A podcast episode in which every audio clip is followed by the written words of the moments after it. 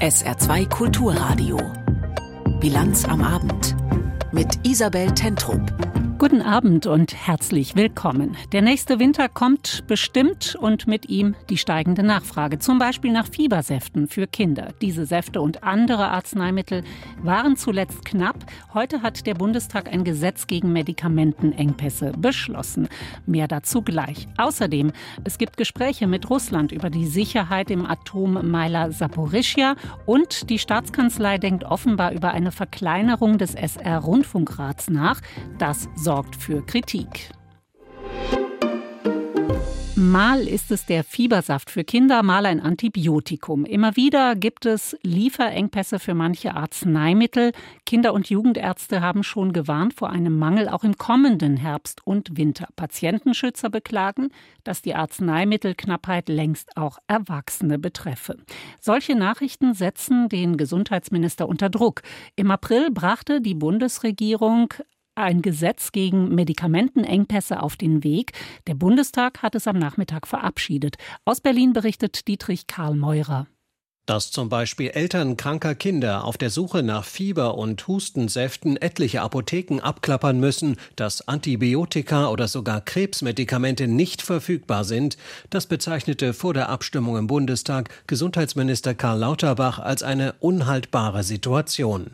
Eine Situation, die nicht neu ist. Es hat angefangen vor zehn Jahren mit Aspirin, dann haben andere Schmerzmittel gefehlt, Ibuprofen, dann Magensäurehämmer. Es ist immer mehr geworden. Jetzt fehlen um die 450 Wirkstoffe. Der SPD-Politiker warb bei den Abgeordneten noch einmal um Zustimmung zu dem Gesetz, das eine ursächliche Bekämpfung der Engpässe ermögliche, anders als die bisherigen Anstrengungen in der Angelegenheit. Immer wieder wurde versucht, durch Selbstverpflichtungen der Industrie oder durch Abmachungen oder durch Transparenz das Problem zu lösen.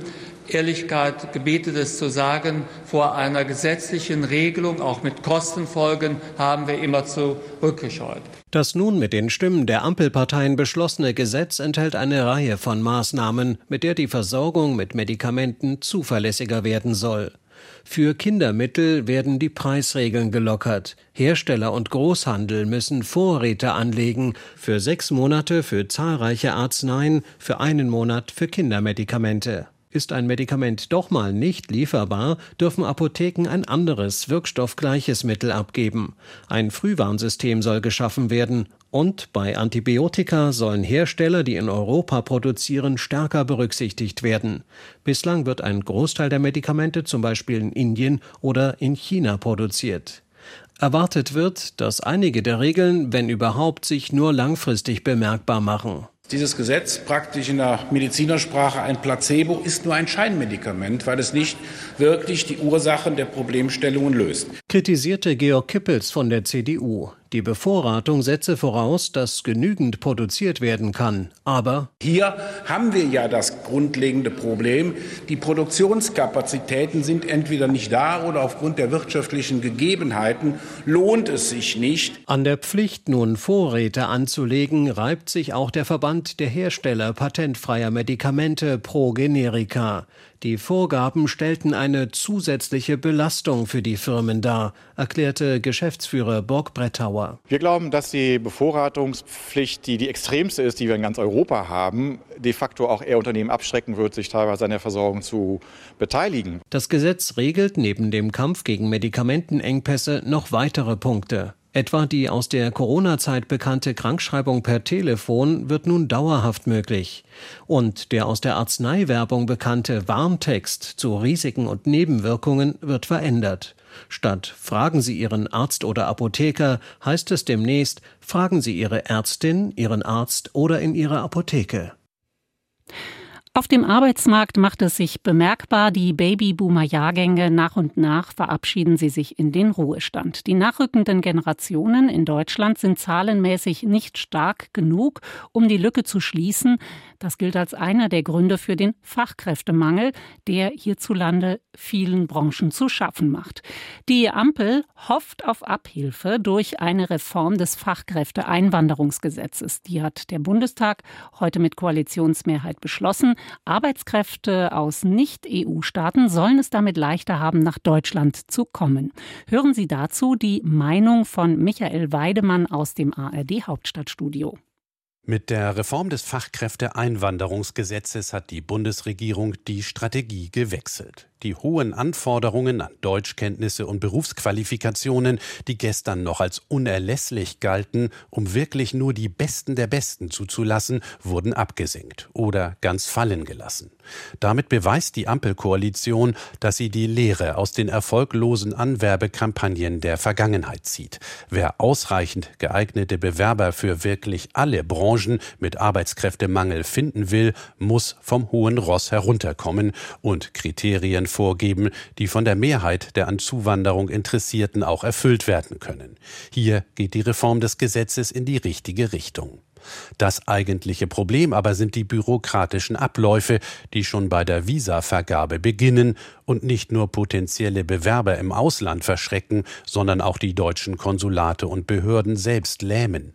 Wenn ein indischer Software-Spezialist oder eine brasilianische Pflegekraft bei ihrem nach Wochen gewährten Termin vom deutschen Konsulat in ihrem Heimatland zu hören bekommen, dass es weitere Wochen dauern wird, bis sie ihre Einreisegenehmigung erhalten, könnten die beiden durchaus auf die Idee kommen, es mal in einem EU-Nachbarland zu versuchen. Oder in Kanada oder Australien, obwohl sie eigentlich ganz gerne nach Deutschland gekommen wären dann wären die Träume vom Erfolg des weltweit modernsten Einwanderungsrechtes, für das sich die Koalitionäre jetzt selbst feiern, ganz schnell wieder ausgeträumt.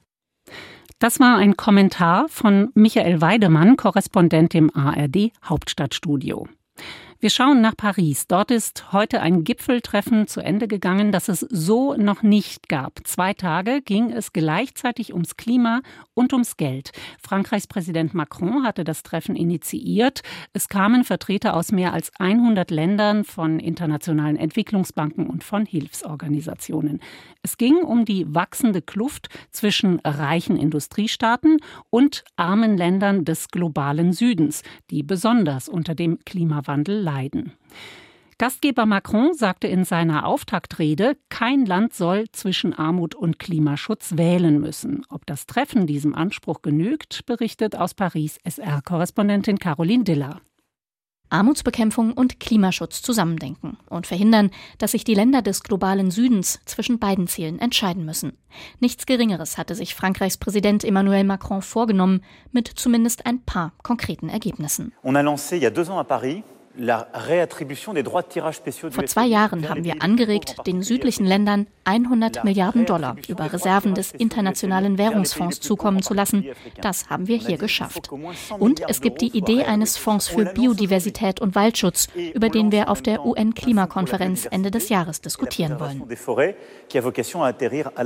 Ein weiteres wichtiges Thema beim Gipfel Schulden. Durch die Folgen der Covid-Pandemie und des Krieges gegen die Ukraine sind die für viele Länder kaum noch tragbar. Dadurch werden nicht zuletzt Investitionen in den Klimaschutz unmöglich. Bei der Frage, wie zum Beispiel Zahlungsverpflichtungen neu organisiert werden sollen, müssten auch große Player wie China mit ins Boot, sagt Emmanuel Macron. Les mêmes pays à qui on enlevé die Länder, deren Schulden wir gekappt haben, haben sich danach wieder verschuldet bei China. So ist es doch in vielen Fällen passiert. Aber wenn der Anteil der Schulden, die China hält, zu groß wird, dann ist das ein Problem. Deshalb brauchen wir einen gemeinsamen Rahmen dafür, müssen gemeinsam festlegen, bis zu welchem Niveau Schulden für ein Land tragbar sind. Aber dazu müssen alle am Tisch sitzen, auch China. Im Fall von Sambia hat das bereits geklappt. In Paris haben Frankreich und China zusammen mit dem afrikanischen Land einen neuen Fahrplan beschlossen, um Sambias Schulden zu tilgen. Es habe sich ausgezahlt, über all diese Themen zu sprechen, findet auch Bundeskanzler Olaf Scholz, SPD, der nach Paris gereist war. Die To-Do-Liste sei aber noch lang. Mir ist auch wichtig, dass wir die Entwicklungsmöglichkeiten vor Ort sehr unterstützen. Da geht es um die Frage, wie können wir es hinkriegen, dass Rohstoffe, die vor Ort äh, geborgen werden, auch tatsächlich die erste Verarbeitungsstufe dort vor Ort haben, was Beschäftigung schafft. Das würde auch dazu führen, dass die Weltwirtschaft insgesamt resilienter wird und die Lieferketten viel breiter aufgestellt werden. Also eine Win-Win-Situation für alle. Wie genau diese Win-Win-Situationen entstehen sollen, sagte Scholz allerdings nicht. Am Rande des Gipfels hatten auch Umweltaktivisten aus aller Welt ihre Forderungen lautstark vertreten, unter anderem die, keine fossilen Energieprojekte mehr zu finanzieren. Auf die Frage, ob der Gipfel am Ende nur die große Macron-Show gewesen sei, antwortete die philippinische Aktivistin Mitzi Jonel Tan. Wenn Macron wirklich was tun will, dann muss er verstehen, dass es beim Kampf gegen den Klimawandel nicht nur um Extremwetterereignisse, Emissionen und Geld geht. Es geht um soziale Gerechtigkeit und um Menschen. Sie können alle diese Gipfel veranstalten, aber wenn sie nichts für die Menschen tun, die am meisten marginalisiert sind, dann ist das alles nichts wert. Die schwedische Aktivistin Greta Thunberg sieht das ähnlich, formuliert es am Ende aber etwas optimistischer. Aus meiner Sicht ist es ein Erfolg, dass wir eines begriffen haben. Wir müssen die Fragen nach Klimagerechtigkeit mitdenken, wenn wir über Klimaschutz sprechen. Bisher wurde das bei Klimaverhandlungen mehr oder weniger ignoriert. Ob dieses Bewusstsein auch zu konkreten Ergebnissen führt, muss sich zeigen. Zum Beispiel bei der UN-Klimakonferenz Ende des Jahres in Dubai, bei der einige Ideen aus Paris aufgegriffen werden sollen. Soweit der Bericht von Caroline Dilla aus Paris. Weitere Nachrichten des Tages heute mit Katrin Aue. Der Bundestag hat Nachbesserungen bei den staatlichen Energiepreisbremsen beschlossen. Zusätzliche Hilfe erhalten Firmen, die wegen eines geringen Energieverbrauchs während der Corona-Pandemie oder wegen der Flutkatastrophe im Ahrtal weniger von den Preisbremsen profitiert haben. Außerdem gibt der Bund wegen gestiegener Energiekosten mehr Geld an Krankenhäuser. Die Gas- und Strompreisbremse war im Dezember beschlossen worden, um Privathaushalte und Firmen zu entlasten. Die Preisbremsen gelten seit März. Rückwirkend gab es eine Entlastung für Januar und Februar. Die schweren Unwetter über einem Großteil Deutschlands bis in die Nacht haben nach erster Einschätzung keine allzu großen Schäden verursacht. Der Gesamtverband der Versicherungswirtschaft sagt, es handelte sich eher um ein stärkeres Sommergewitter als um ein Extremwetterereignis. Der Deutschen Bahn ist es bis zum Nachmittag gelungen, mehrere gesperrte Zugstrecken wie etwa die zwischen Hamburg und Berlin wieder freizugeben. Das Saarland blieb vom heftigen Regen und starken Sturmböen verschont, anders als Rheinland-Pfalz. Im besonders betroffenen Kreis Neuwied wird noch aufgeräumt. Dort wurden Bäume entwurzelt, Hausdächer beschädigt und Keller geflutet. Die CDU-Landtagsfraktion hat das saarländische Finanzministerium aufgefordert, die Telefonhotline zur Grundsteuer wieder zu aktivieren. In einer Erklärung heißt es, die Hotline sei seit Tagen nicht mehr erreichbar. Offenbar sei sie nicht mehr oder nur noch unzureichend besetzt. Der CDU-Landtagsabgeordnete Thielen sagte, die Finanzbehörden dürften nicht zur Servicewüste werden. Von Anfang an sei die Unterstützung der Steuerzahler bei der Erstellung der Grundsteuer viel zu gering gewesen. Dies setze sich nun weiter fort. Eine individuelle telefonische Rücksprache, so Thielen, müsse möglich sein. Wegen der hohen Temperaturen rechnen die Saarbrücker Bäder an diesem Wochenende mit einem großen Besucherandrang. Die Bädergesellschaft der Stadtwerke teilte mit, sobald die Parkplätze am Schwarzenbergbad und am Kombibad Fechingen belegt seien, würden die Zufahrtsstraßen gesperrt. Flucht- und Rettungswege müssten aus Sicherheitsgründen frei bleiben. Falsch parkende Autos würden abgeschleppt. Die Bädergesellschaft verweist hier auch auf die Möglichkeit, mit dem Bus zu den Bädern zu fahren. Das rheinland-pfälzische Keramikunternehmen Römertopf hat Insolvenz angemeldet. Der Hersteller des bekannten Topfes zum Garen von Speisen im Backofen führt das vor allem auf die stark gestiegenen Kosten für Energie, Rohstoffe und Löhne zurück. Außerdem sei der Umsatz im vergangenen Jahr seit Beginn der russischen Invasion in der Ukraine um über 40 Prozent eingebrochen. Laut Unternehmen werde der Standort in Deutschland voraussichtlich geschlossen. Seit den 1970er Jahren wurden nach Firmenangaben mehr als 50 Millionen Römertöpfe verkauft. Bei den Special Olympics in Berlin hat Annalena Haben aus Dillingen für eine weitere saarländische Medaille gesorgt. Die Schwimmerin holte über 50 Meter Freistil Silber. Vorgestern hatte sie bereits Bronze mit der Staffel gewonnen. SA2 Kulturradio. Sie hören die Bilanz am Abend. Das Atomkraftwerk Saporischja im Südosten der Ukraine in umkämpftem Gebiet. Wie steht es um die Sicherheit des Meilers? Die Sorge darüber ist Anfang Juni nochmal gewachsen, als der Kachowka-Staudamm gesprengt wurde. Aus dem Stausee des Damms bezog das Kernkraftwerk nämlich sein Kühlwasser. Zurzeit wird Saporischja mit Wasser aus Reserven versorgt und nach Einschätzung der Internationalen Atomenergiebehörde IAEA e reichen diese Reserven noch für einige Monate. IAEA-Chef Grossi ist heute erneut nach Russland gereist. In Kaliningrad hat er mit dem Leiter der russischen Atombehörde Rosatom gesprochen. Christina Nagel berichtet. Die Sorge, dass es zu einem Zwischenfall in Europas größtem Atomkraftwerk kommen könnte, wächst. Der ukrainische Präsident wirft Moskau vor, einen Sabotageakt im von Russland kontrollierten AKW Saporizhia zu planen, mit dem Ziel, Radioaktivität freizusetzen, um nach der Zerstörung des Kachowka-Staudammes für weitere Verheerungen zu sorgen. Die ukrainische Regierung hat für die kommenden Tage sogar Notfallübungen angekündigt, um sich auf den Ernstfall vorzubereiten. Moskau streitet die Vorwürfe ab, spricht von Lügen und wirft Kiew vor, selbst einen Angriff zu planen. Der Versuch einer gewaltsamen Rückeroberung steht nicht bloß auf dem Papier, sondern wird als reale Option betrachtet, behauptet der Berater des Konzerns Rosenergo Atom Renat Katscha im russischen Staatsfernsehen. Für die verheerenden Folgen solle dann Russland verantwortlich gemacht werden. Die Warnungen und die gegenseitigen Anschuldigungen zeigen Wirkung, nicht nur in der betroffenen Region Saporizhia. Die Angst vor einem Gau, vor radioaktiven Wolken, die gen Osten ziehen könnten, vor den Folgen einer schmutzigen Bombe, die immer wieder in russischen Talkshows Thema ist, ist auch in Russland groß. Der Chef der Internationalen Atomenergiebehörde Rafael Grossi versucht derweil weiter zu deeskalieren. Heute tauschte er sich in Kaliningrad mit dem Leiter der russischen Atomenergiebehörde Lichatschow aus. In der vergangenen Woche war er mit einer Delegation erst in Kiew, dann im AKW Saporizhia.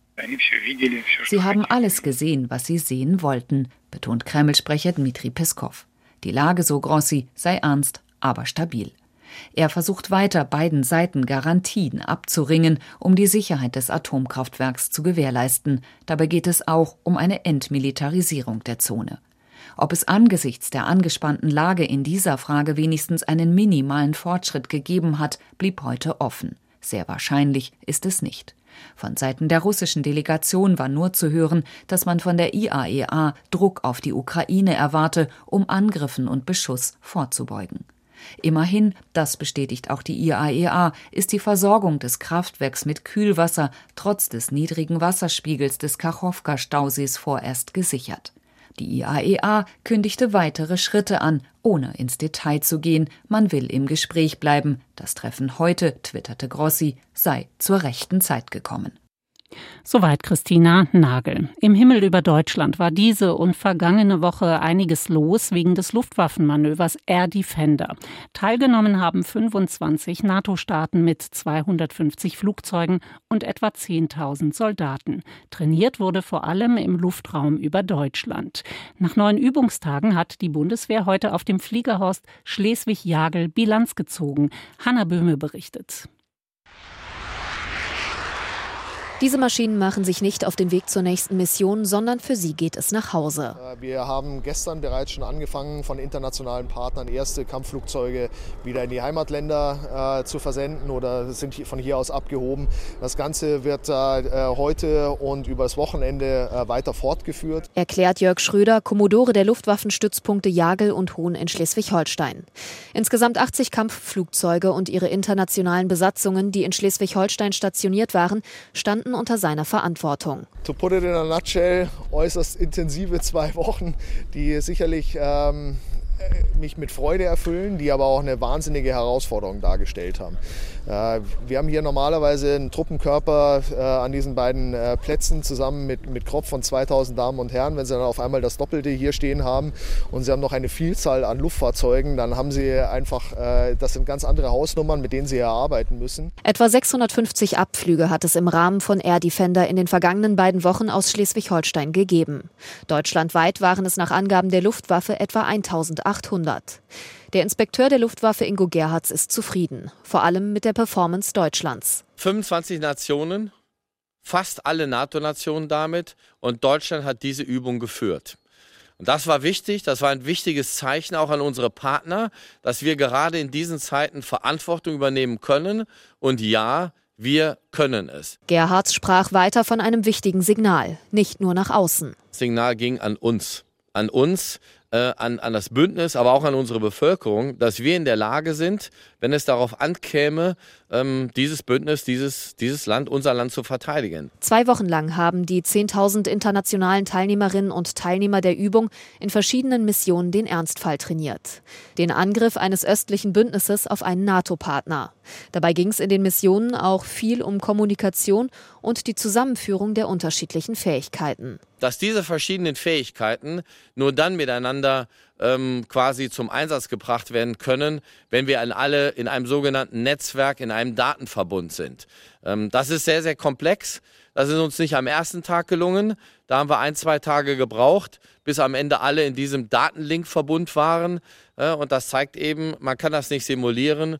Wir müssen das wirklich üben. Diese und andere Erkenntnisse der vergangenen Tage werden jetzt gemeinsam evaluiert, um sie dann für kommende Übungen oder auch den Ernstfall zu nutzen.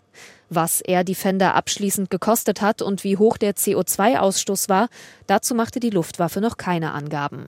Vorab war von etwa 35.000 Tonnen CO2 allein durch den Flugbetrieb die Rede. Das ist so viel wie die Jahresemissionen eines 3000 Einwohnerdorfes in Deutschland. Sicherheit, so der Inspekteur der Luftwaffe Gerhards, gebe es eben nicht zum Nulltarif. San Francisco, die Stadt in Kalifornien an der Pazifikküste, stand eigentlich immer für pralles, buntes Leben. Aber mittlerweile sprechen manche von Geisterstadt. Die Innenstadt von San Francisco scheint wie aus der Pandemie nicht zurückgekommen. Nils Dams berichtet. Die Tür zu einer der größten Malls in der Stadt quietscht. Ob sie noch jemand ölt, unklar. Die Betreiber wollen die Mall verkaufen, sie läuft nicht, obwohl sie eigentlich perfekt liegt, an der Market Street, der großen Hauptstraße in der Innenstadt. Drinnen ist es sehr ruhig. Das große Kino in der Mall hat vor ein paar Tagen geschlossen. Viele andere Geschäfte sind leer. Die Rolltreppen sind fast das lauteste hier. Tür auf. Draußen auf der Market Street ist etwas mehr los. Floyd ist Straßenhändler. Seit zehn Jahren lebt er in San Francisco. Letztes Jahr war hier noch gar nichts los, Geisterstadt. Jetzt kommen sie zurück. Aber längst nicht so viele wie vor der Pandemie. Die Universität Toronto hat über einen Zeitraum von drei Monaten untersucht, wie viele Smartphones sich in der Innenstadt ins Handynetz eingewählt haben. Im Vergleich zu vor der Pandemie ist es nur noch ein knappes Drittel. Die Stadt ist sehr viel leerer. Das merken auch die Touristen.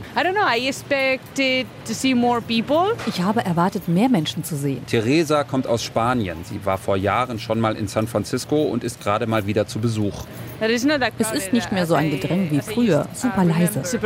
Rund 30 Geschäfte haben zugemacht oder planen, in der Innenstadt zu schließen. Der Plan von Bürgermeisterin London Breed, Geschäfte mit Steuererleichterungen zu halten oder anzulocken. We will be offering tax breaks for three years for any company that wants to start business in San Francisco. Ist bisher nur vereinzelt aufgegangen.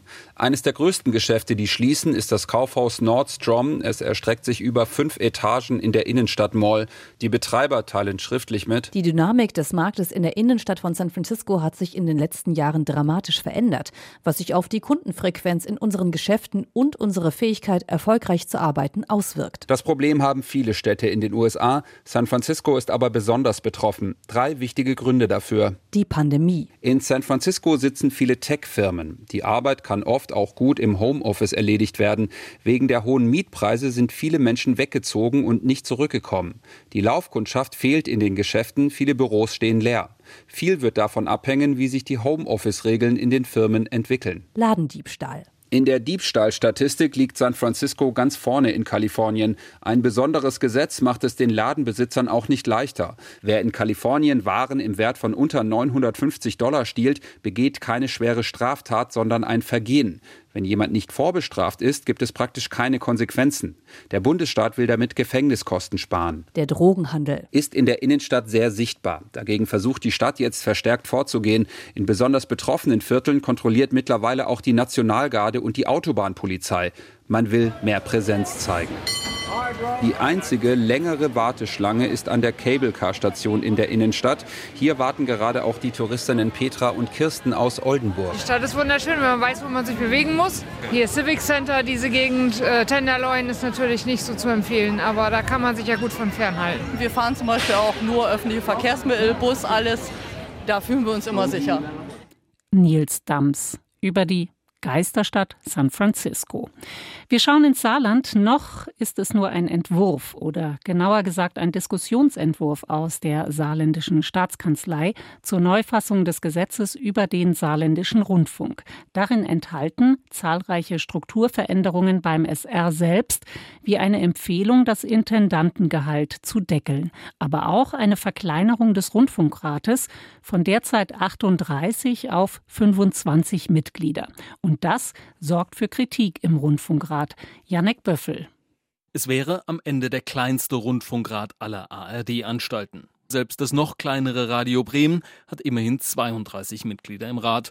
Und die wären auch notwendig, sagt Gisela Rink, einst stellvertretende Fraktionsvorsitzende der CDU im Saarländischen Landtag und seit dreieinhalb Jahren Vorsitzende des Rundfunkrates. Also ich fordere ganz klar und deutlich eine Überarbeitung dieses Diskussionsentwurfs.